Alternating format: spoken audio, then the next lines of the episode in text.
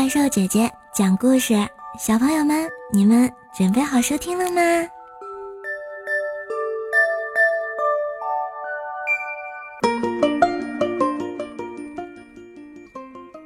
三只小猫和一只红气球。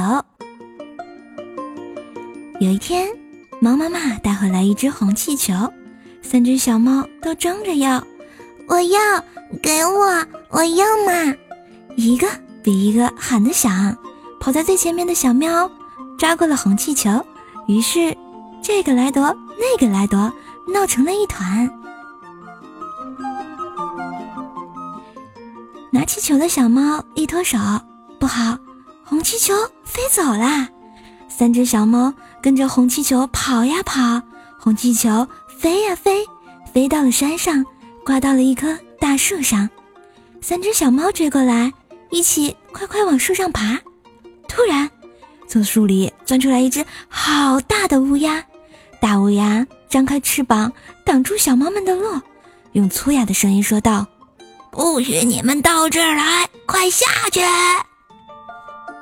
结果，三只小猫从树上叽里咕噜的就滚下来了，又顺着山坡叽里咕噜的滚下山去了，掉到了一个泥坑里。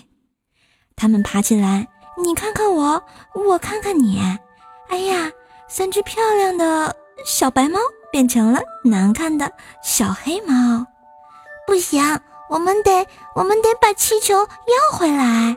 对，气球，气球是我们的。三只小猫气呼呼地说。于是，三只小猫重新爬上山，走到几棵小树的后面。这时，走在最前面的小猫的尾巴。被树干挡住了，只露出了头和身体。中间的那只小猫头和尾巴被树干挡住了，只露出了身体。最后的小猫呢，头被树干遮住了，只露出了身体和尾巴。大乌鸦看见了，吓了一大跳。这这是什么怪物啊？乌黑的身子这么长，不得了啦！妖怪来啦！大乌鸦拍着翅膀。飞走啦！大乌鸦逃走了，太棒喽！三只小猫爬上了树，拿到了红气球，然后他们手拉着手，高高兴兴的回家去啦。